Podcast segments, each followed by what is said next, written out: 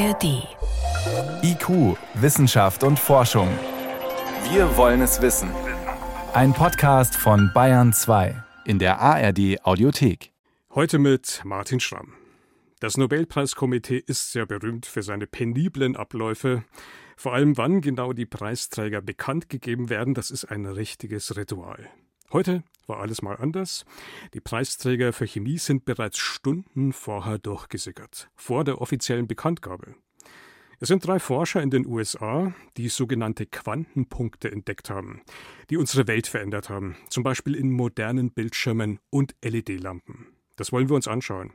Und seit gestern sind natürlich auch die Preisträger für Physik raus. Ein Forscher aus Bayern ist dabei und nach langer Zeit endlich auch wieder eine Frau.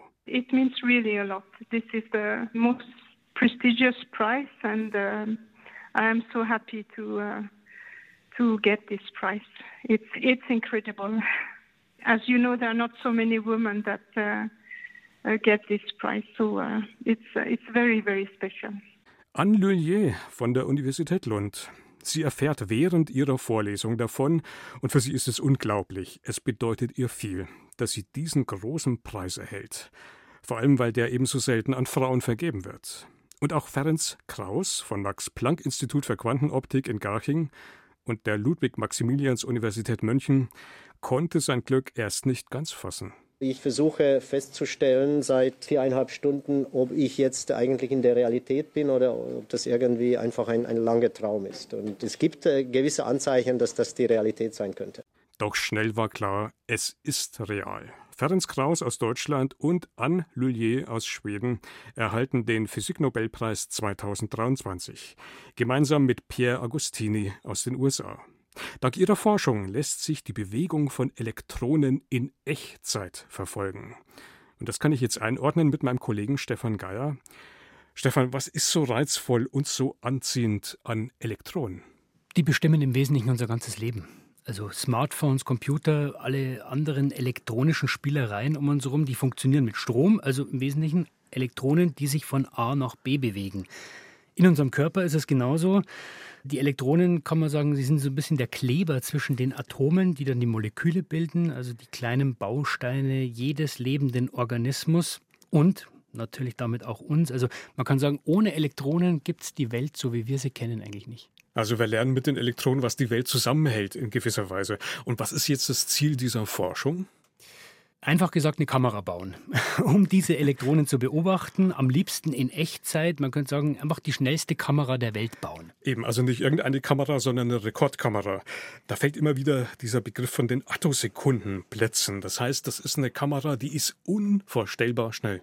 Ja, weil eben alles in dieser Mikrowelt der Atome, der Moleküle spielt. Die Elektronen, die sind da die großen Player. Das Problem ist, diese Welt, die ist immer in Bewegung. Ja, da ist nie Ruhe und die Elektronen sind eben sehr schnell unterwegs. Das heißt, das ist suboptimal für Fotografen. Man muss sich zumindest wirklich dran gewöhnen. Und wenn wir uns mal vorstellen, ich mache jetzt von dir ein Bild, du gehst an meiner Kamera vorbei, habe ich kein Problem damit. Wenn du ein bisschen schneller bist, dann mache ich einfach die Belichtungszeit kürzer.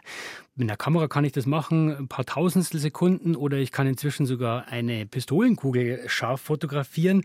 Aber das Problem ist, wenn jetzt sich das Objekt plötzlich mit 2000 Kilometer pro Sekunde bewegt, dann wird es schwierig. Dann wird es relativ schwierig, happig. Dann sind neue Ideen gefragt, eben um so kurz zu belichten, weil das kann keine Kamera, kein Mikroskop der Welt kann diese Dynamik sonst beobachten. Deswegen wird also eine Kamera gebaut, die anders ist als alle anderen Kameras. Ich habe es erwähnt, Attosekunde Sekundenblitze ist da das Stichwort. Wie muss ich mir das jetzt genau vorstellen? Vielleicht ein bisschen wie ein Stroboskop in der Disco, also Licht an, Licht aus, Licht an, Licht aus, ganz schnell. Und dann kennt man, wenn sich jemand bewegt, der scheint dann mal kurz eingefroren zu sein. Und äh, das Ganze, wenn man mit Laserlicht macht und viel kürzere Lichtblitze, dann ist man bei diesen Attosekunden. Wie kann man sich so eine Attosekunde vorstellen? Nehmen wir mal das Licht, ist ja das schnellste, was wir kennen. Das kommt von der Erde zum Mond in einer guten Sekunde. In einer Attosekunde, da kommt das Licht gerade mal so weit, um unsere DNA zu durchqueren. Ein paar hundert Nanometer. Ungefähr. Aber das heißt, wir reden jetzt über den Bruchteil einer Sekunde. Ich glaube, es sind 18 Nullen nach dem Komma. Genau, 0,00000, 18 Mal und so weiter genau. irgendwann. Aber das heißt konkret, ich kann mir das nicht vorstellen. Es ist einfach nur unglaublich kurz. Und die Herausforderung ist, ich muss diesen Lichtblitz so kurz machen, damit ich ein Bild machen kann, das nicht verschmiert ist. Hm. Und wie mache ich das technisch? Ich brauche einen riesigen Aufbau. Wenn man durch dieses Labor der Attosekundenforscher geht, da sieht man große Laser, Filter, hunderte von Spiegeln. Das muss alles extrem gut gelagert sein, auch damit nichts verrutscht. Also es sind mehrere Räume, damit dann wirklich am Schluss Lichtblitze auf so ein winziges Döschen schießen können. In diesem Döschen ist zum Beispiel ein Gas, irgendwelche Atome, die ich untersuchen will. Und dahinter geht es dann weiter mit Detektoren, mit Computern, die dann analysieren, was hinten rauskommt. Also ein gigantischer Aufwand, technisch extrem anspruchsvoll. Alles nur für dieses eine Ziel. Jetzt aber nochmal zum Verständnis, was da rauskommt, ist keine Porträtaufnahme von einem Elektron, oder? Wir wissen immer noch nicht genau, wie es aussieht. Nee, das kann man nicht machen. Man belichtet auch keinen Film oder einen Chip in der Kamera, sondern man blitzt eben auf ein Atom in einem Gas oder in der Blutprobe zum Beispiel. Und dieser Blitz, der interagiert dann mit den Elektronen in dieser Probe, also der mischt das Ganze richtig auf, also da passiert was in dieser Probe. Und dann kommt dieser Lichtblitz hinten wieder raus, wird aufgefangen. Und da stecken dann die Geschichten drin, wie eingraviert. Und wenn ich dann ganz viele solche Bilder mache, dann kann ich rückschließen, was ist denn in der Probe passiert, was haben die Elektronen gemacht. Das ist harte, knallharte Grundlagenforschung, auch wenn so eine Kamera erstmal relativ konkret klingt. Aber was kann und was könnte man denn in Zukunft damit jetzt auch machen?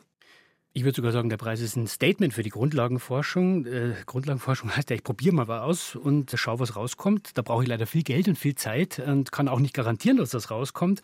Aber ohne hätten wir viele Sachen nicht. Keine Satellitennavigation, keine Computer und so weiter.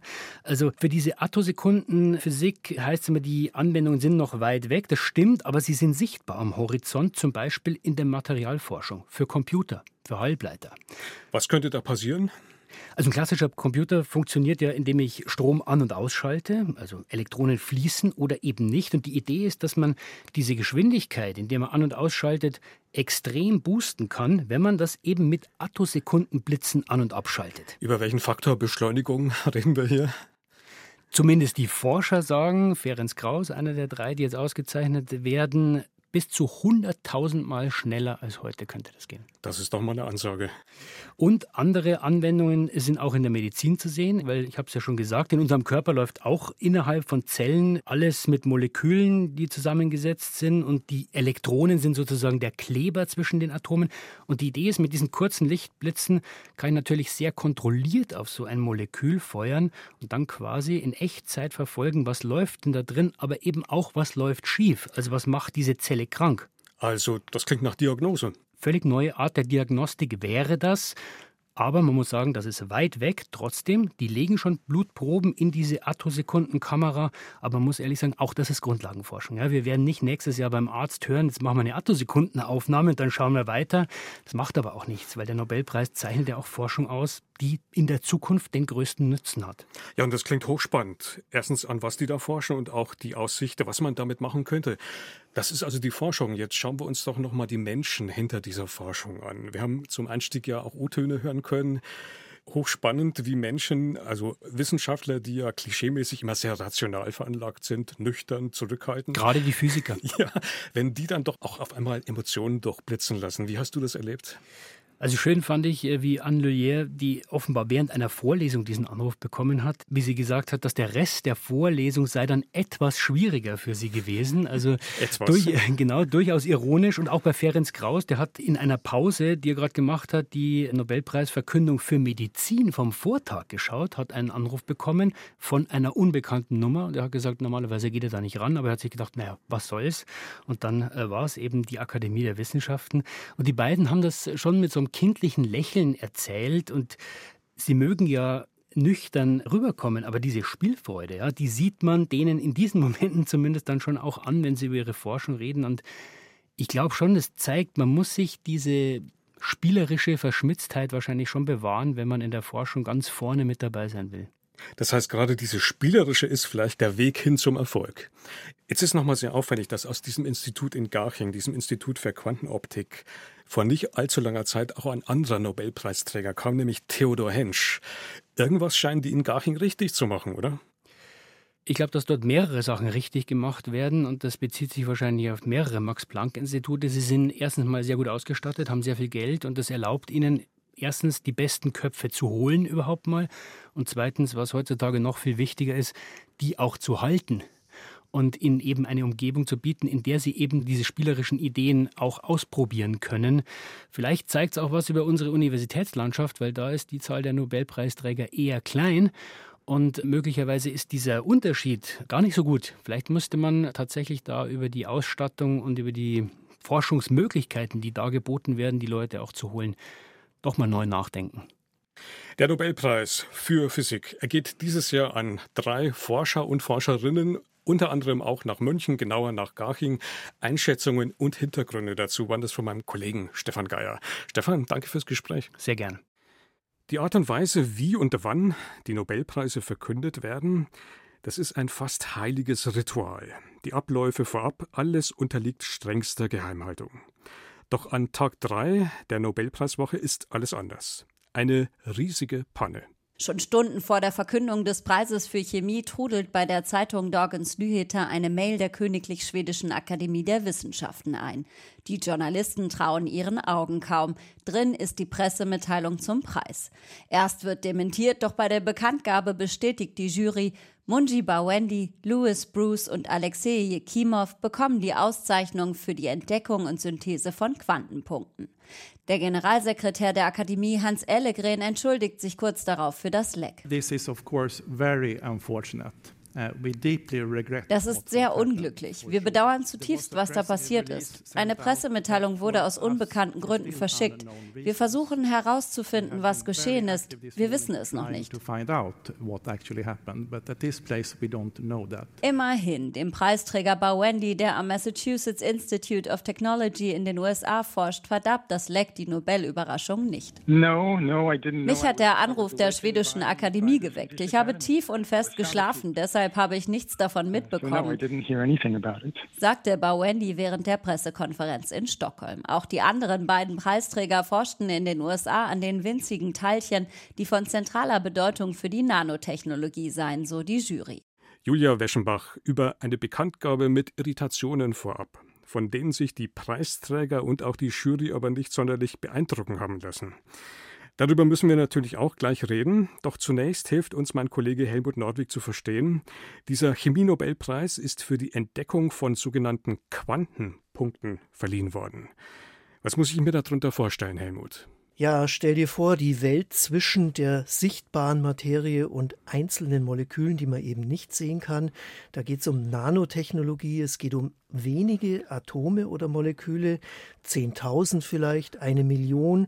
Ähm, Worum es sich handelt, ist dabei relativ egal. Es können Metalle sein, Halbleiter oder auch Graphen, eine Form von Kohlenstoff. Das liegt normalerweise als Pulver vor, aber als Quantenpunkt also als ganz, ganz wenig. Äh, da verhält sich so etwas eben nicht so, wie wir das kennen.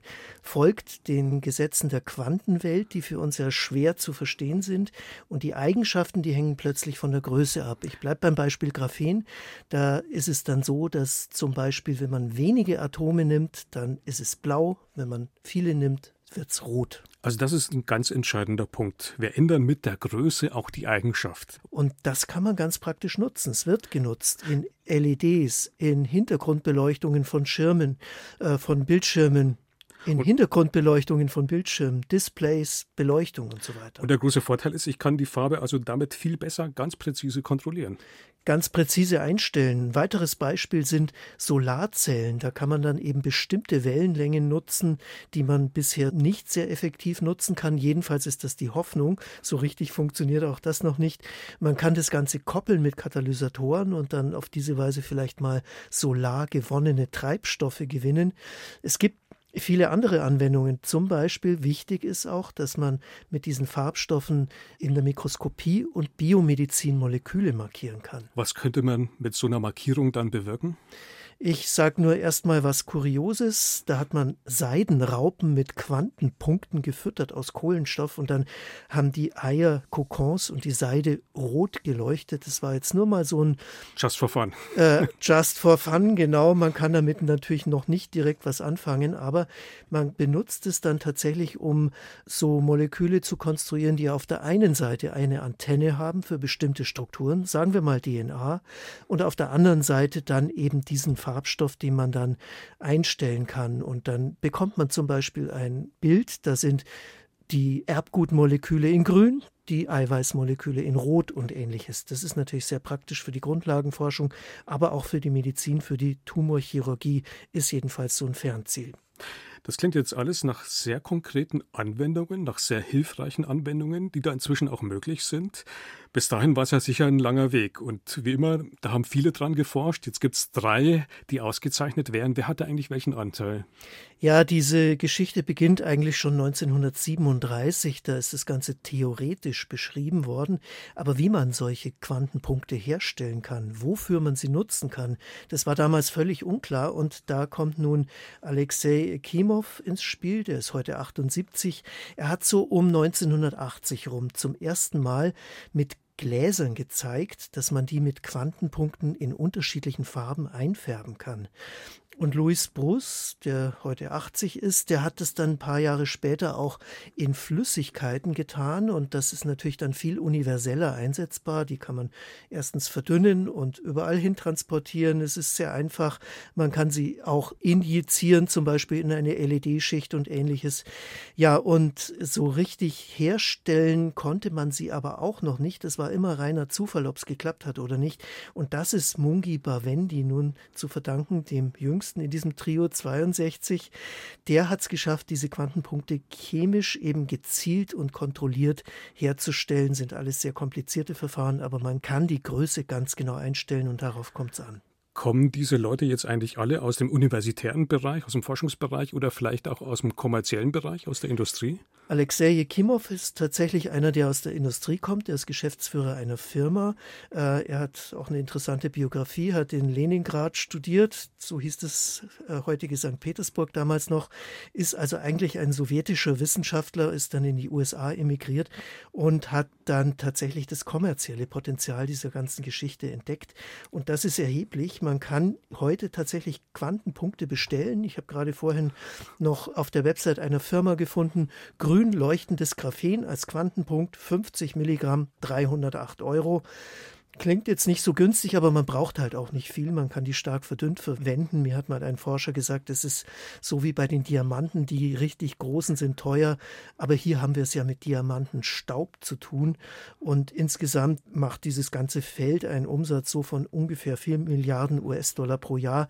Ist ein kleiner Markt, aber doch insgesamt ein feiner und auch stark wachsender. Aber das heißt, das Ganze ist eben auch interessant für kommerzielle Anwendungen. Jetzt sollen wir nochmal zurück zum Anfang, nämlich der Frage, diese Panne bei der Verkündigung. Also offensichtlich sind die Namen vorher doch gesickert und interessanterweise waren es am Ende doch die richtigen. Es hätte ja auch sein können, dass es die falschen sind. Ja, hätte sein können und das wäre natürlich noch spannender gewesen. Absolut. Äh, die Akademie sagt ja, nein, wir haben da vorher keine Entscheidung getroffen und nach allem, was wir wissen, ist es auch tatsächlich so. Es gibt dann eine Shortlist sozusagen, äh, würde man bei Buchpreisen sagen, also eine Liste mit fünf, sechs Kandidaten. Eine Vorauswahl. Genau. Und das mag jetzt Zufall gewesen sein, dass dieses Team tatsächlich den Preis bekommen hat. Es ist aber auch anders denkbar, dass tatsächlich nur ein, zwei Teams da sind und die Akademie sozusagen pro forma entscheidet. Das wird man erst wissen, wenn mal tatsächlich die Falschen durchsickern. Dann werden wir es erfahren. Hatte ich die Art und Weise, wie die Akademie damit jetzt auch umging, überzeugt? Man hatte ja so ein bisschen den Eindruck, möglichst klein halten, so ein bisschen wie das britische Königshaus nach dem Motto Never complain, never explain, also sich nicht beklagen, nichts erklären. Wie wirkte das Ganze auf dich? Ich halte das für ein bisschen altbacken. Man kann da durchaus heutzutage transparenter damit umgehen. Ähm, natürlich, wo jetzt die Schwachstelle liegt, diese undichte Stelle, die das Ganze weitergegeben hat, da wird die Akademie jetzt nachforschen. Aber insgesamt diese Strategie des britischen Königshauses, das ist eigentlich einer Wissenschaftsakademie nicht mehr angemessen. Und vielleicht hat ja dieser Vorfall jetzt auch Folgen, dass das etwas moderner wird. Wir werden sehen. Der Chemie-Nobelpreis geht an drei Forscher in den USA, die mit ihrer Forschung unseren Alltag ja, man kann sagen, wirklich verändert haben. Helmut Nordwig hat das Ganze für uns eingeordnet. Helmut, danke fürs Gespräch. Ja, sehr gerne. Und so viel vom IQ-Team für heute. Am Mikrofon war Martin Schramm.